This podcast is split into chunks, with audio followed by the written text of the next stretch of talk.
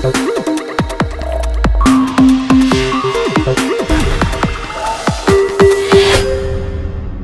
cuenta la historia de un pequeño ratón que decidió mudarse a una granja.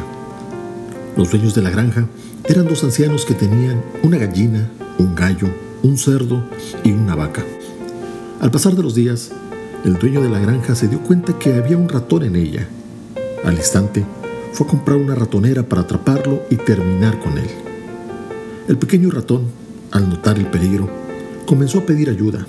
Primero fue al gallinero, pero el gallo y la gallina le dijeron que no era problema de ellos y continuaron rascando. Luego fue a donde estaba el cerdo. Este respondió que no tenía tiempo. Y finalmente fue donde la vaca, la cual le dijo que no podía ayudarle ya que tenía muchas tareas que hacer. Al ver que nadie quería ayudarle, el ratón se sentía decepcionado. Pensaba que de un momento a otro iba a caer en la ratonera. Una noche, la esposa del granjero escuchó que la ratonera había atrapado algo. Ella en la oscuridad fue a averiguar, pero en la ratonera había una serpiente, la cual mordió a la señora y cayó en cama muy grave. Para tratar de reanimarla, el granjero cocinó un caldo de gallina y al otro día coció una sopa de gallo. Las visitas llegaban a ver a la señora enferma y el granjero decidió cocinar el cerdo para darles de comer. Pero aún con los cuidados, la señora empeoró y finalmente murió.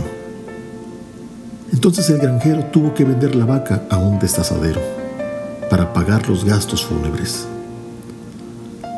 La palabra de Dios dice, os he enseñado que trabajando así se debe ayudar a los necesitados y recordar las palabras del Señor Jesús que dijo, más bienaventurado es dar que recibir. Dios nos enseña que debemos ayudar a los necesitados, a los desprotegidos y a todos aquellos que buscan de nuestra ayuda.